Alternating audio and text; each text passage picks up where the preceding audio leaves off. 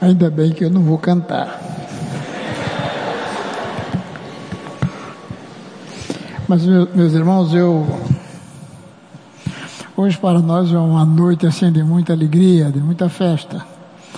Há alguns anos, pastor Waibs, eu também batizei meus filhos. E depois batizei netas. Mas sabe, irmãos, é uma alegria indescritível quando nós batizamos uma pessoa, independente de ser filho. É evidente que o filho, quando nós batizamos, fala bem da nossa da nossa vida como cristãos. Quando nós tomamos consciência de que o som está com problema,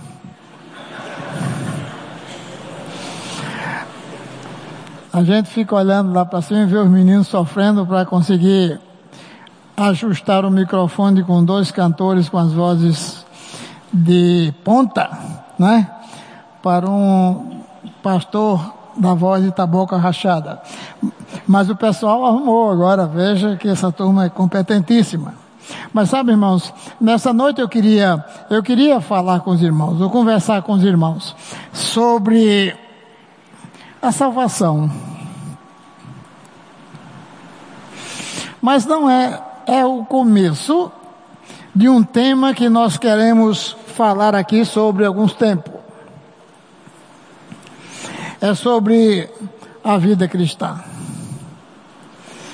Eu queria falar um pouco sobre vida cristã. Nós estamos acostumados a viver uma vida que pensamos que é uma vida cristã. Há um livro que eu li, O Cristianismo Sem Cristo. E às vezes eu percebo que a vida cristã está uma vida que não é cristã. Porque a vida cristã é a vida que anda no caminho com Jesus.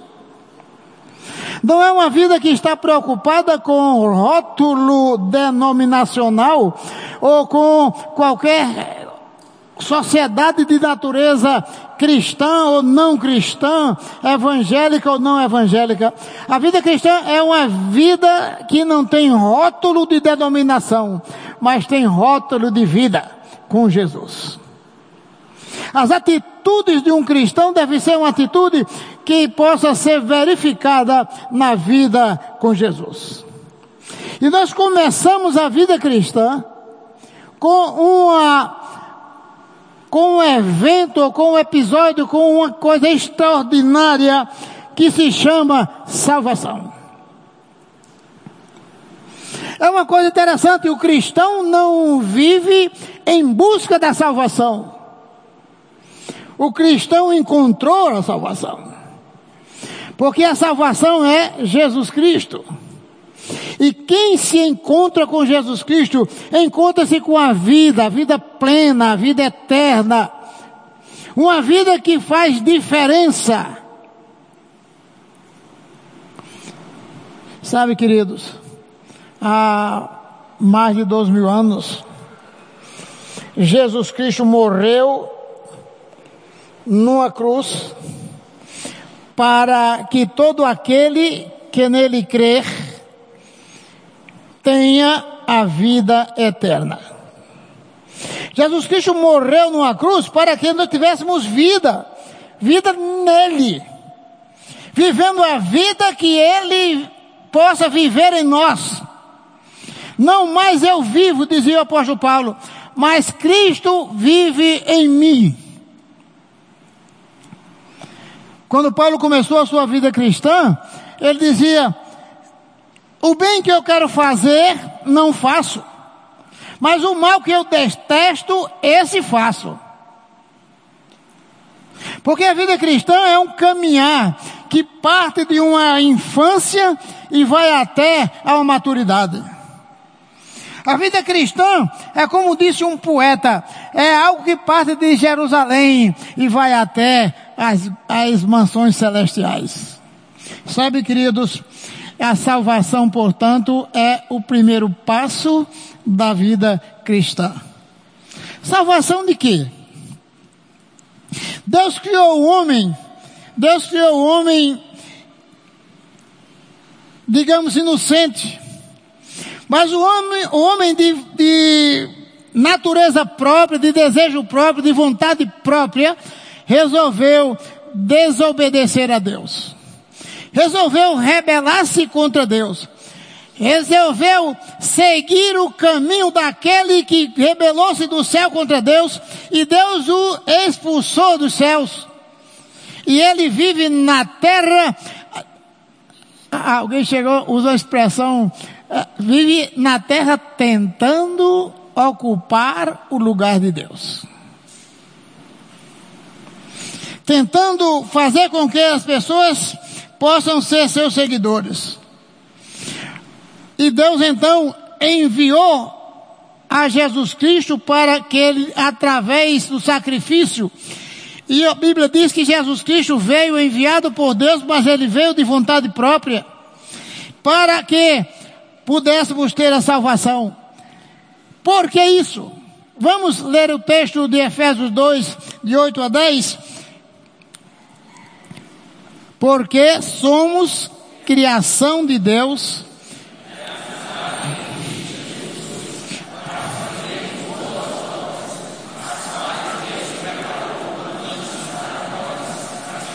Prestem bem atenção, queridos.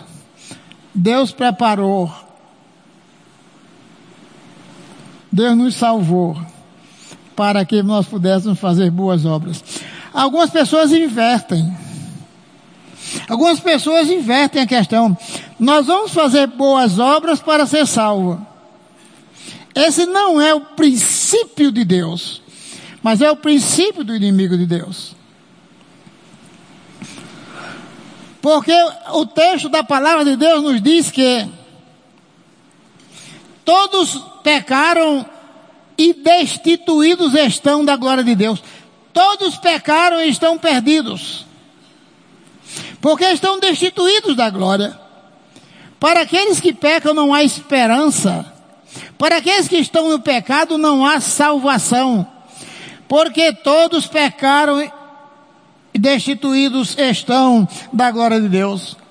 Mas sabe, queridos irmãos, a salvação nos é pela graça, pois vocês são salvos pela graça, por meio da fé.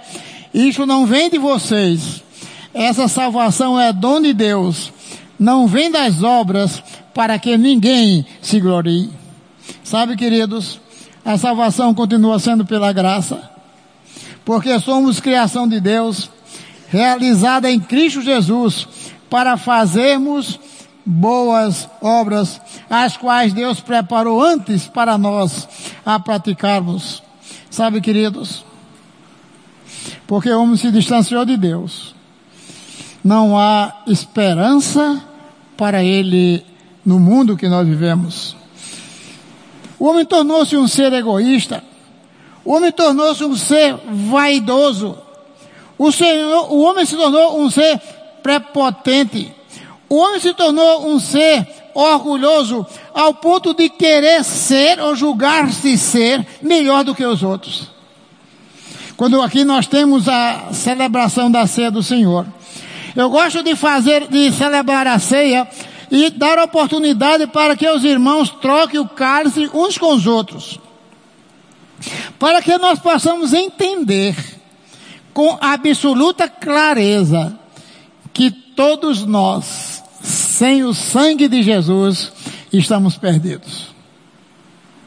E tem mais, o sangue que me purificou é o sangue que purificou a sua vida. O sangue que me lavou é o sangue que lavou o seu coração. O poder que perdoou os meus pecados é o poder que perdoa o seu pecado. A morte de Jesus que me trouxe vida é a morte de Jesus que quer trazer ou traz vida para você também.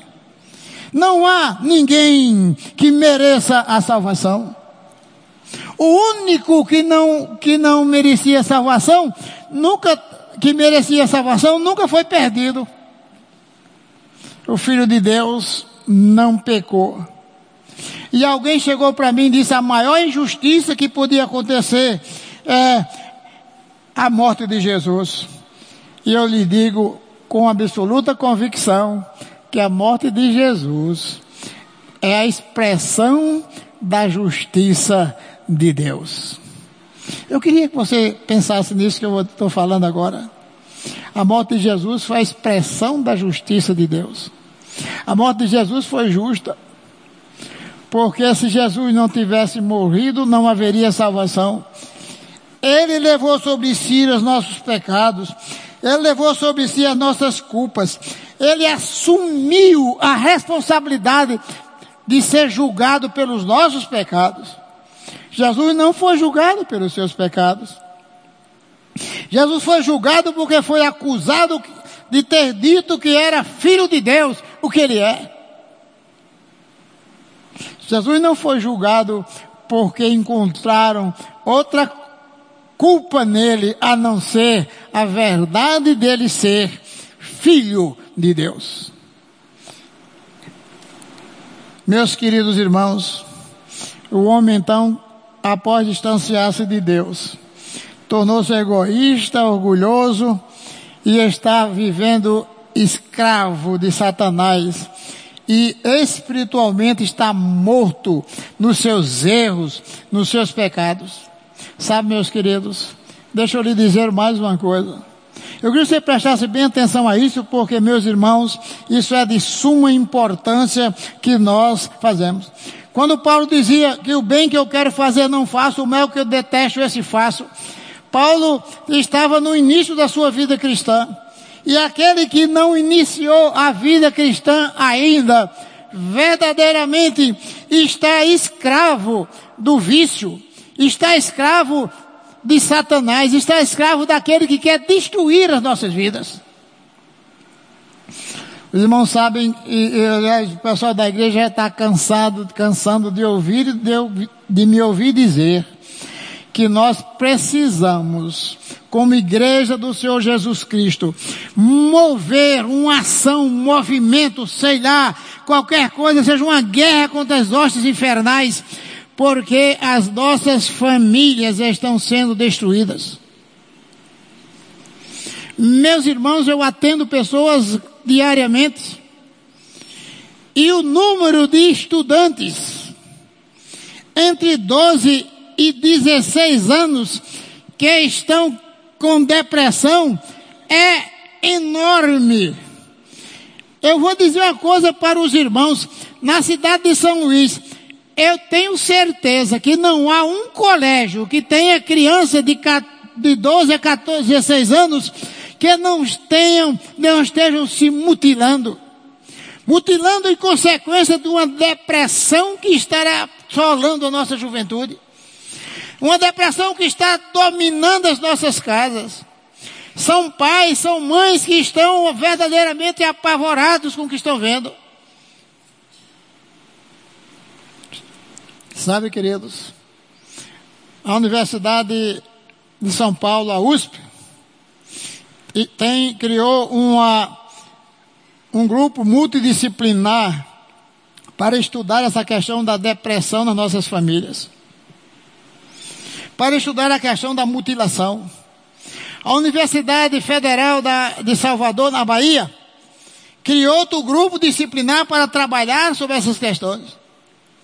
A Universidade Federal em Belo Horizonte criou outro grupo também multidisciplinar para trabalharmos. E eu hoje, na nossa humilde igreja, nossa humildade, na nossa pequenez, conversei hoje com o doutor Paulo Mocelinho, que nós precisamos também aqui, nesta igreja, criar um grupo multidisciplinar para tratarmos desse assunto da depressão, que leva as crianças às drogas, que leva as crianças à mutilação, à depressão e ao suicídio. Sabe, queridos, o homem tornou-se egoísta e por isso está escravo desse pecado. Mas a salvação é uma coisa interessante. Por que aqui é interessante falarmos sobre isso? Se aumentar um pouquinho eu fico mais feliz, não sei se é o retorno. Mas o que eu gostaria era que nós atentássemos para um, uma questão interessante. Eu não pude me salvar. Você não pôde se salvar. Nenhum ser humano tem poder ou tem poder para salvar-se. Porque todos pecaram e estão destituídos da glória de Deus. Sabe, queridos, ninguém pode encontrar ou alcançar a salvação como resultado dos seus próprios méritos, da sua própria bondade. A salvação vem única e exclusivamente através de Jesus. Não vem através da mediação de sacerdote algum. Não vem através da oração ou da mediação de pastor nenhum. Nós, os pastores, não temos poder para salvar. Nós, os pastores, não temos poder para libertar o homem dos seus pecados. A única coisa que nós, os pastores, deveríamos estar fazendo era ser exemplo para as pessoas. Mas assim mesmo, eu costumo dizer que eu estou numa situação como pastor velho, assim, sem muita coragem, quando chego no lugar de dizer que sou pastor. Porque o Evangelho, chamado Evangelho de Jesus, abandonou o discipulado de Jesus. O, o meu amigo Jorge contava uma história. O Jorge é um contador de histórias fantástico. Mas ele contava a história de uma certa irmãzinha do tempo que ele era criança, que dizia assim: esse negócio de discipulado, de evangelizar, eu não vou fazer isso não. Eu já me saivei, quem quiser que se saia. Essas coisas que no passado com uma pessoa simples, ignorante, mas isso é a realidade que está se tornando hoje. Sabe, queridos, a salvação não é resultado, não é resultado dos méritos humanos ela emana dos propósitos e iniciativas divinos. Ela não vem através de mediação sacramental, nem de treinamento moral, mas vem como resultado da misericórdia e do poder divinos. A salvação do pecado, portanto, meus irmãos, é dádiva de Deus através de Jesus Cristo, condicionada apenas pelo arrependimento em relação a Deus, pela fé em Jesus Cristo e pela entrega incondicional a Ele como Senhor. Uma das coisas que a gente precisa tentar isso com muita clareza, queridos irmãos, é que, infelizmente, se tornar membro de uma igreja, mesmo sendo a igreja melhor do mundo, que é a igreja batista, que eu sou pastor, né? É, não garante a ninguém a salvação.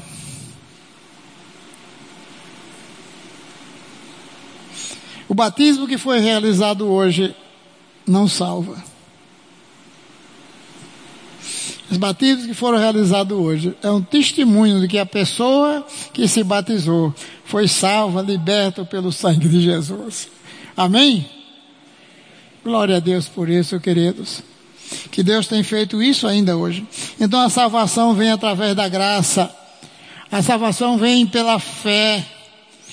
A salvação coloca o indivíduo em união vital e transformadora com Cristo e se caracteriza, agora sim, por uma vida de santidade e de boas obras. Meus irmãos, eu e você salvos por Jesus Cristo. Nós fomos chamados para praticarmos boas obras, boas atitudes. A salvação é adquirida pela graça por meio da qual a pessoa alcança a salvação, dá certeza e a segurança do perdão contínuo de Deus e do seu auxílio à vida cristã. Hoje eu conversava com dois jovens estudiosos da palavra de Deus e a preocupação desses jovens estudiosos da palavra de Deus, era compartilhar a palavra de Deus com as pessoas. Mas sabe, queridos, nós precisamos entender que nós precisamos de um auxílio contínuo, uma vida contínua na presença de Deus, como sendo pessoas cristãs, seguem a Cristo. Então a salvação, meus queridos irmãos, é dádiva de Deus e vem através de Jesus Cristo, condicionada apenas em fé e redenção à soberania divina. Deus quer que nesta noite os cristãos entendam, mas entendam de uma vez por todas, que o que Deus quer de nós é que nós propaguemos essa salvação não para a nossa salvação, mas para que outras vidas sejam alcançadas com a nossa vida, com o nosso testemunho. Eu hoje estava também falando para os jovens que é preciso que entendamos que a pregação da palavra hoje não é mais através do discurso. Os rádios, os rádios, as televisões, grandes pregadores estão pregando demais essa palavra, estão pregando em todos os lugares. Mas quanto mais se prega, mais se endurece o coração. Só há uma forma de amolecer o coração de uma pessoa que está perdida. É quando as pessoas olham para um cristão e vê que ele tem amor, que ele é humilde, que ele é bondoso, que ele é misericordioso, que ele é gracioso, que ele é capaz de seguir ou está seguindo o caminho de Jesus. Pregar sem viver distancia o perdido de Jesus. Meus queridos amigos, meus pesados irmãos, é possível que haja alguém aqui nessa noite que tenha desejo de seguir a Jesus, que conhece que seguir a Jesus é o caminho, porque Ele é a verdade porque é nele que está a vida. É possível que haja alguém aqui, mas que esteja dizendo ou pensando assim: é, eu sei que é. Mas se esse Jesus, ou se esse poder, se essa igreja, se esse povo de Deus, que se diz de Deus, fosse verdadeiro, como é que fulano é dessa igreja? Como é que fulano diz que é crente, que faz parte dessas comunidades evangélicas e é como é? A vida cristã é para ter telhado de vidro, para que as pessoas que estão e paredes de vidro, para que as pessoas possam ver que ele tem uma vida transparente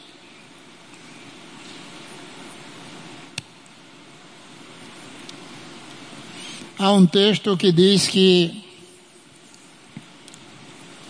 roupa suja se lava em casa.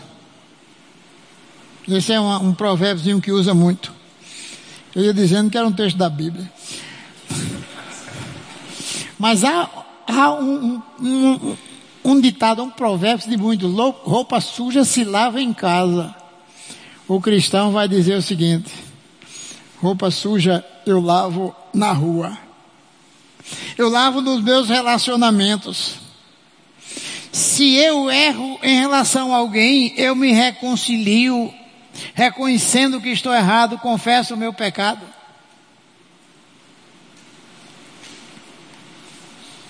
Eu me lembro de um colega que eu tinha que, após um acampamento da obra da juventude, ele teve uma transformação na sua vida e ele trabalhava como um dos assistentes da direção na época da Escola Técnica Federal lá em João Pessoa.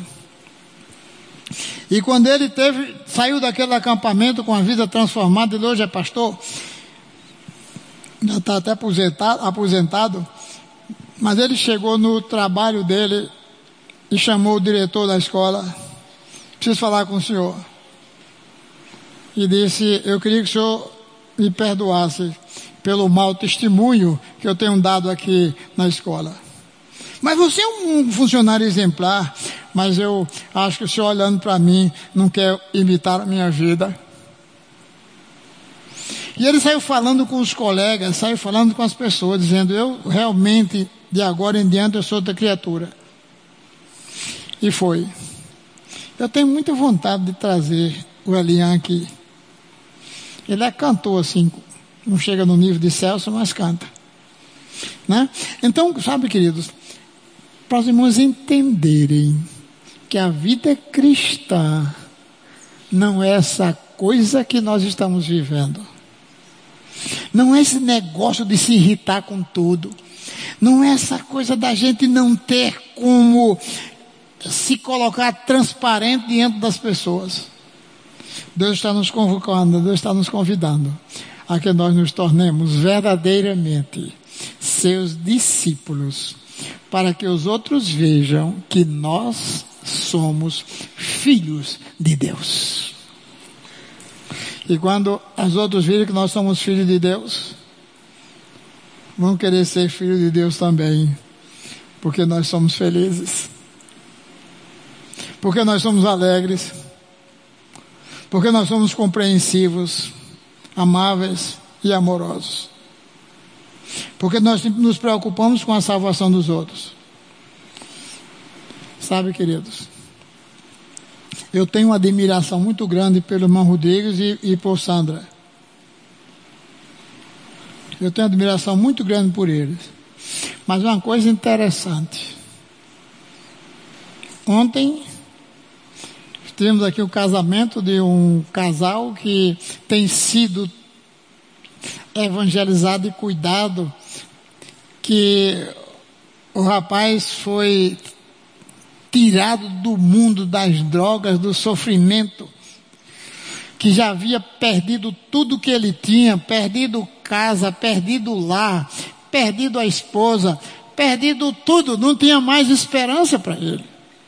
A mãe vivia intercedendo a Deus e pedindo que se ajudasse, mas ele cada vez mais distante de Deus.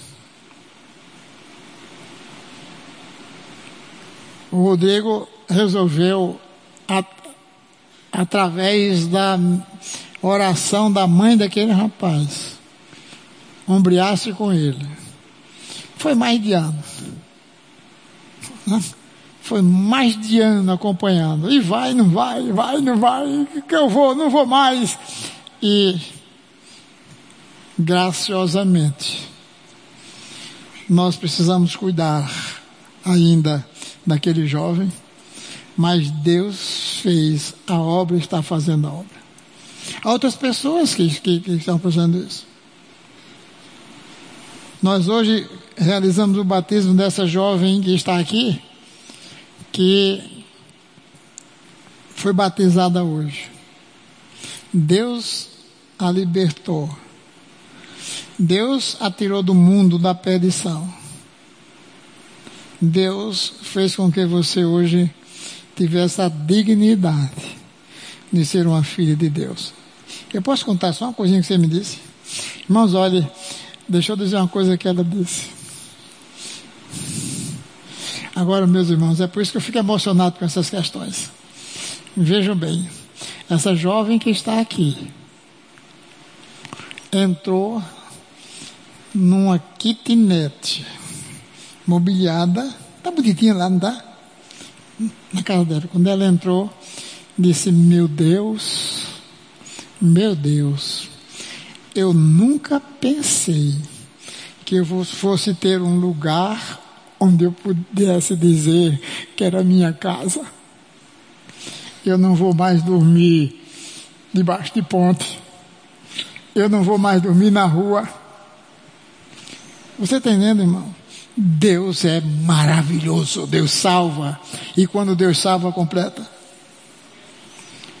Eu não, tenho, não tive autorização de outra que está aqui também entre nós, que está hoje também, restaurou sua vida, casamento, restaurou tudo, não é? E hoje está sendo liberta do, do, do, do vício das drogas e estava aqui empolgada com a sua com a sua irmã em Cristo Jesus que saíram de um lugar complicado nessa vida.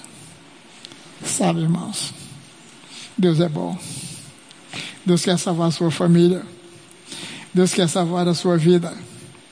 E eu queria fazer uma pergunta nesta hora. Eu não me interessa muito saber como é que está a sua situação. Deus sabe. Talvez você nem saiba, mas Deus sabe. Mas se você sente no seu coração desejo de dizer eu quero que se liberte também. Eu quero que Deus me livre também, eu quero que Deus me liberte também deste mundo onde eu estou sendo escravo, escravo do pecado, escravo do vício, escravo do sexo, escravo de uma série de coisas que nos domina nesse mundo. Se você quer, a partir de agora, é, é, tomar uma decisão de começar a entregar a sua vida a Jesus, Deus quer te abençoar. E eu queria lhe fazer uma pergunta. Você quer fazer isso? Eu queria lhe pedir para você corajosamente levantar do seu lugar e vir aqui. Eu queria orar com você. Se você deseja nesta noite dizer eu quero, a vida cristã é isso, eu sei que é isso, é dádiva de Deus é uma dádiva de Deus através de Jesus Cristo. É uma dádiva de Deus que é condicionada apenas pela fé em Cristo e rendição à soberania divina. Se você quer fazer isso, pode vir agora. Pode sair do seu lugar. Eu queria só orar com você e agradecer. Eu gostaria de encerrar esse culto. Mas se você tem desejo também de reconciliar a sua vida com o Senhor, você que anda nos caminhos de Deus, mas que se afastou dele e deseja uma reconciliação com ele, eu queria também convidá-lo a sair do seu lugar. Não vou insistir muito, mas você quer fazer isso agora, pode vir agora. Se você está ao lado de alguém aí que, ao lado de alguém que esteja desejando vir, ofereça-se para acompanhá-lo até aqui, você que é da igreja. Mas se você deseja dar esse passo ao lado de Jesus, venha agora e nós certamente iremos usar as ferramentas de Deus para abençoar e restaurar a sua vida. Queridos, que Deus nos abençoe.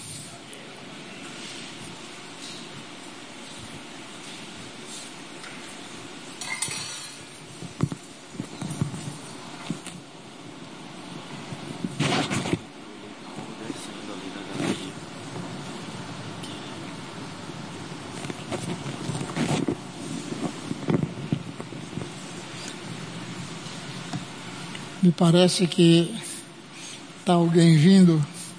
Se tivermos alguém que queira reconciliar-se, podem vir até aqui.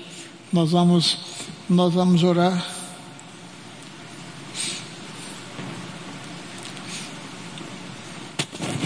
Como é seu nome? Você, você Ok, meu querido, Deus te abençoe. Há, há mais alguém duas vidas que desejam reconciliar-se com Jesus, para iniciarmos essa vida, ou voltarmos à prática desta vida cristã. Eu gostaria de pedir a Avelar, por gentileza, para ficar aqui ao lado, onde é que está o Marcelo? Para ficar aqui ao lado do Paulo.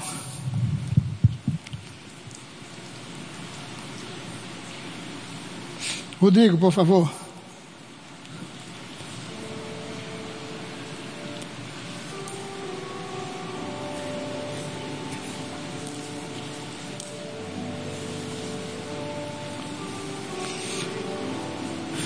Sabe, irmãos, eu vou dizer uma coisa que essas duas pessoas que estão aqui têm essa experiência.